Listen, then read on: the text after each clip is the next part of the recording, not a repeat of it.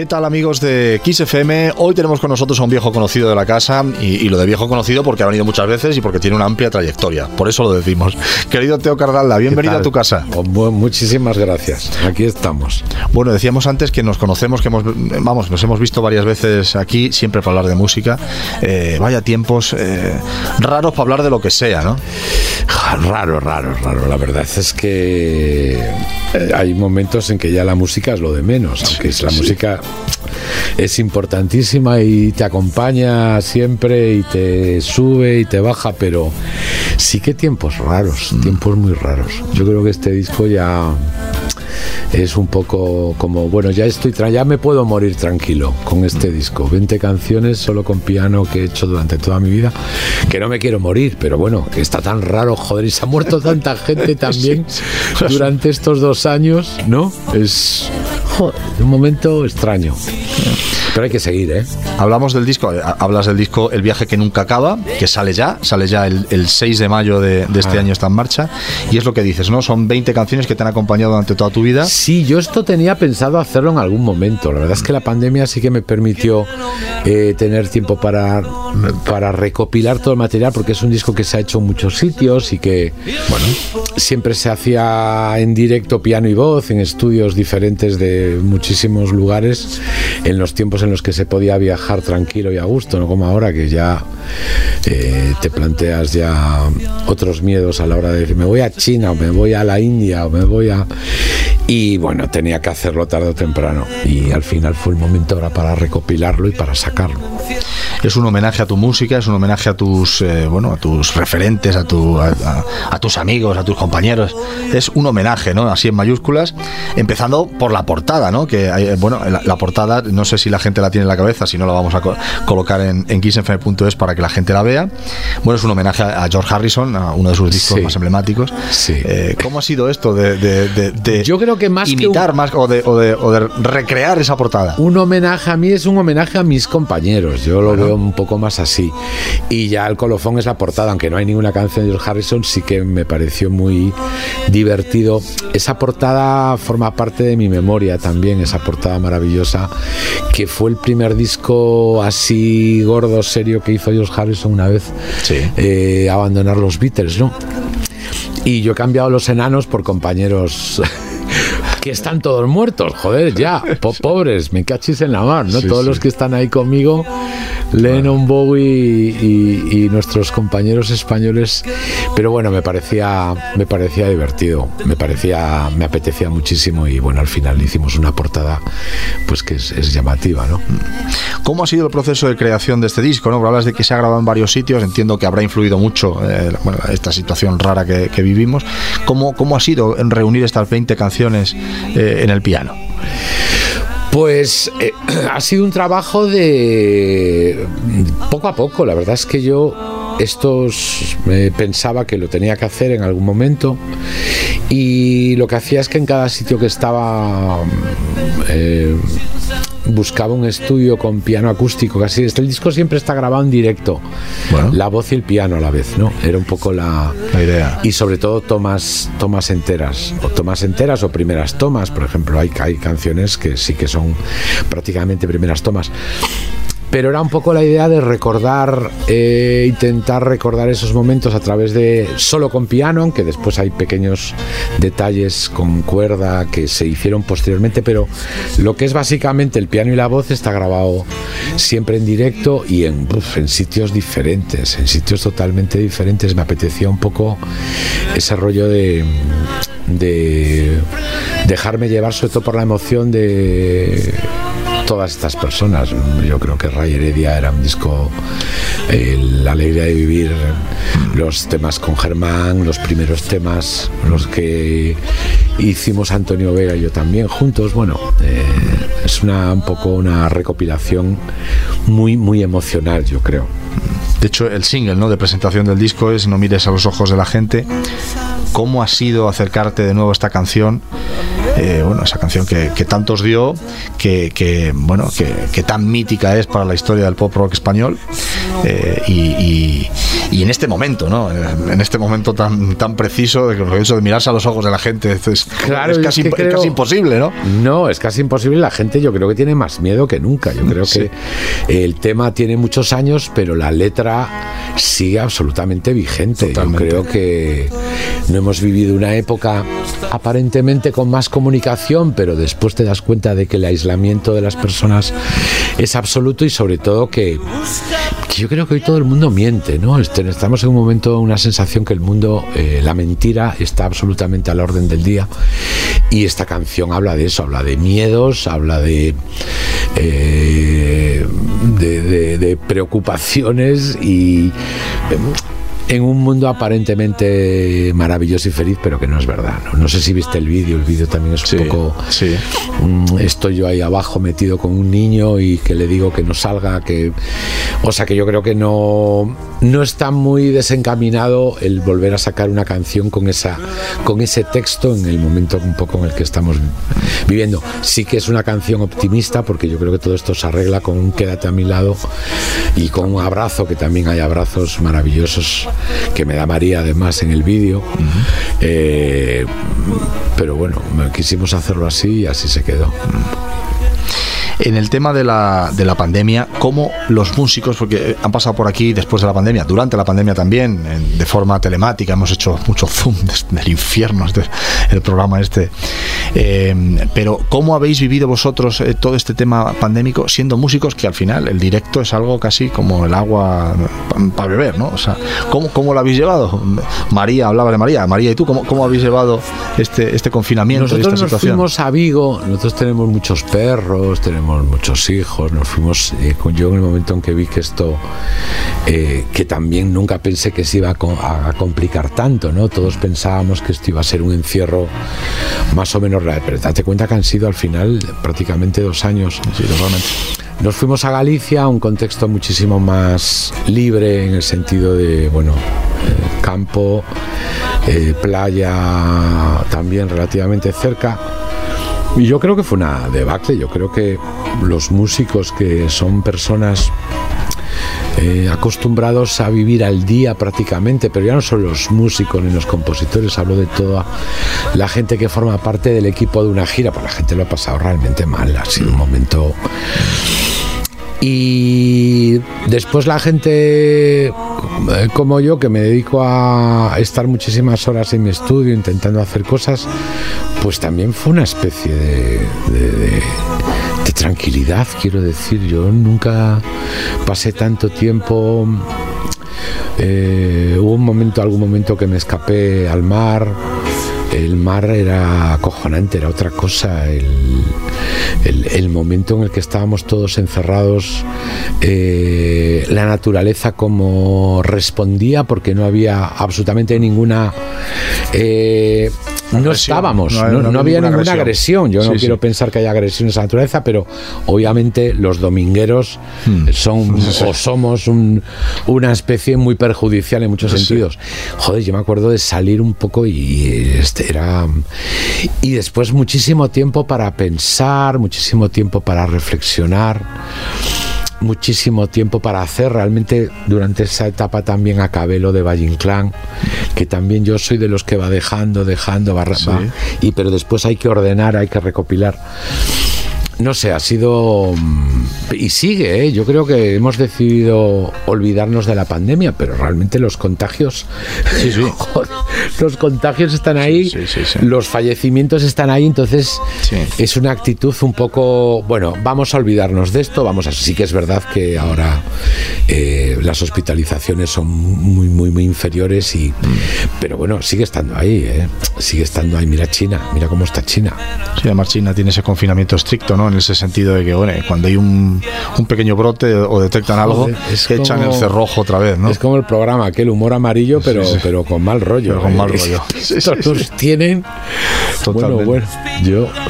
Hablabas ahora de lo de, del proyecto con, con Valle Clan, ¿no? Con ese espectáculo que, que, se ha podido ver ya en algunas en algunos escenarios, sobre todo en Galicia y demás, eh, que va a llegar a Madrid, podemos sí, quizá contarlo. estoy ilusionadísimo. ¿Cómo, ¿Cómo, es esto? Porque es un proyecto proyecto muy divertido, el personaje, bueno, es, eh, es inimitable y, y, da mucho de sí. ¿Cómo, cómo es este espectáculo y el, y el disco? Claro, y el disco Yo la verdad es que me di cuenta eh, que Valle Inclán y mi familia tenían muchísimas cosas en común. Mi padre era de Villajuan, Villajuan es un pueblito al lado de Villa García de Rosa. Y Valle Inclán vivió allí encima de la farmacia durante varios años. Eh, yo me puse en contacto con, la familia y ellos se pusieron en contacto conmigo, con sus nietos. Me llevaron a, ver eh, el piso oficial donde estaba toda la biblioteca de él, donde estaban las ropas. Y fue una tarde inolvidable. Y María me insistió, me insistió, eligió ya los poemas de una obra que se llama Claves Líricas, un libro que es de. Porque realmente Valle es un gran, o por lo menos es un gran poeta y un gran dramaturgo, pero él es conocido como dramaturgo por sus obras teatrales. Después estaba la poesía y entonces decidimos, decidí musicar y a partir de ahí se crearon también unos textos un poco que sirven de unión entre poema y poema. Yo salgo disfrazado totalmente de Valle Inclán, que ahí me siento eh, muy cerca de él. Curiosamente tenemos un parecido también. Sí, es, impactante. es, impactante, sí. Y bueno, pues es una obra que eh, que hemos representado ya en Galicia en seis o siete sitios y que por fin traemos a Madrid, al Ateneo, que el Ateneo es un sitio donde él vivió también unos años.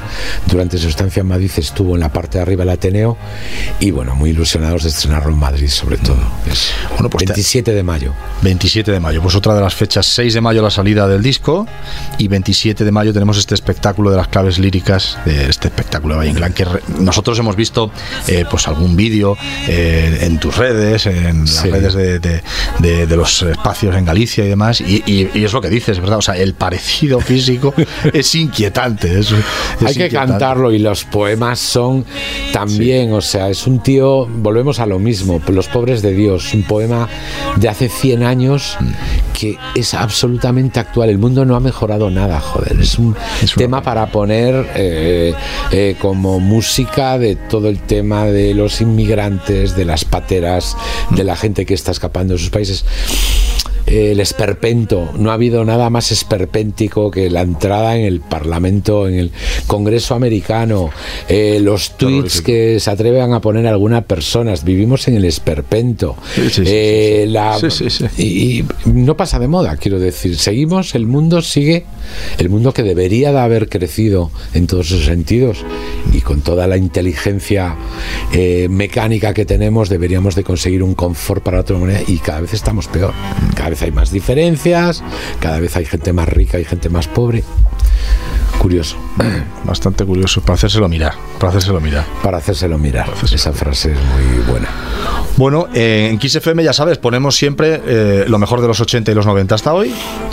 Y tú, pues hombre, joder, pues es que el eslogan está hecho para ti. O decir, lo mejor de los 80 y los 90 hasta hoy, estás en eso, ¿no?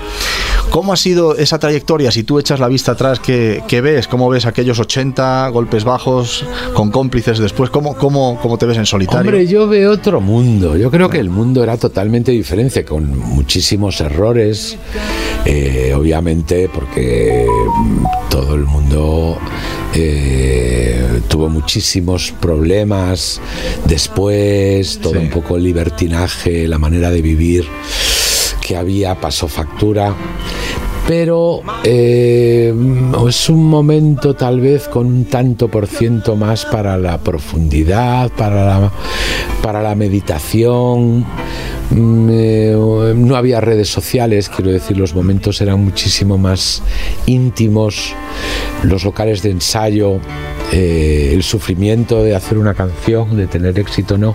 Yo lo veo como una época maravillosa, irrepetible y donde había gente con muchísimo talento y gente eh, por el lado salvaje viviendo, pero gente con una capacidad creativa brutal, ¿no? y por eso por eso seguimos eh, alimentándonos muchísimo todos, recordando exposiciones.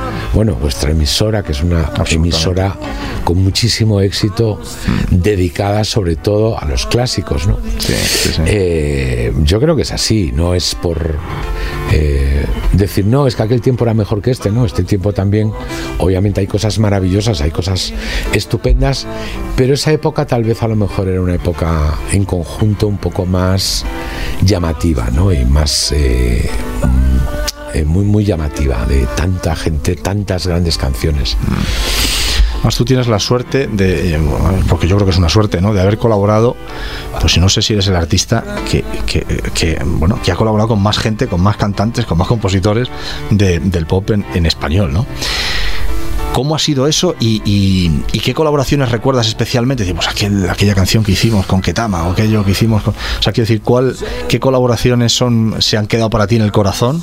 Que muchas efectivamente están, ahí, están ahí, claro. No, hay todo, ¿eh? el, momento Antonio Vega. Estoy leyendo ahora a Batio, el libro de, del hijo de Usía que escribió eh, sobre Antonio en la peor época, ya en la época final de Antonio, está un poco... Eh, es maravilloso el libro, es tremendo. Yo estaba también mucho con Antonio en esa época y es una época en la que él tiene muchísimo éxito, en el que ya está con muchísimos problemas y el libro cuenta eh, sus momentos creativos y los momentos no tan creativos de visitas a sitios muy muy peligrosos en Madrid. Y yo recuerdo esos momentos también, la grabación de una décima de segundo con el piano solo, en aquel estudio que se grabó así de una manera mágica porque el técnico la grabó. Recuerdo el disco de Ray Heredia, que Ray Heredia era una persona con muchísimo, muchísimo talento, un tío eh, que caminaba solo ya.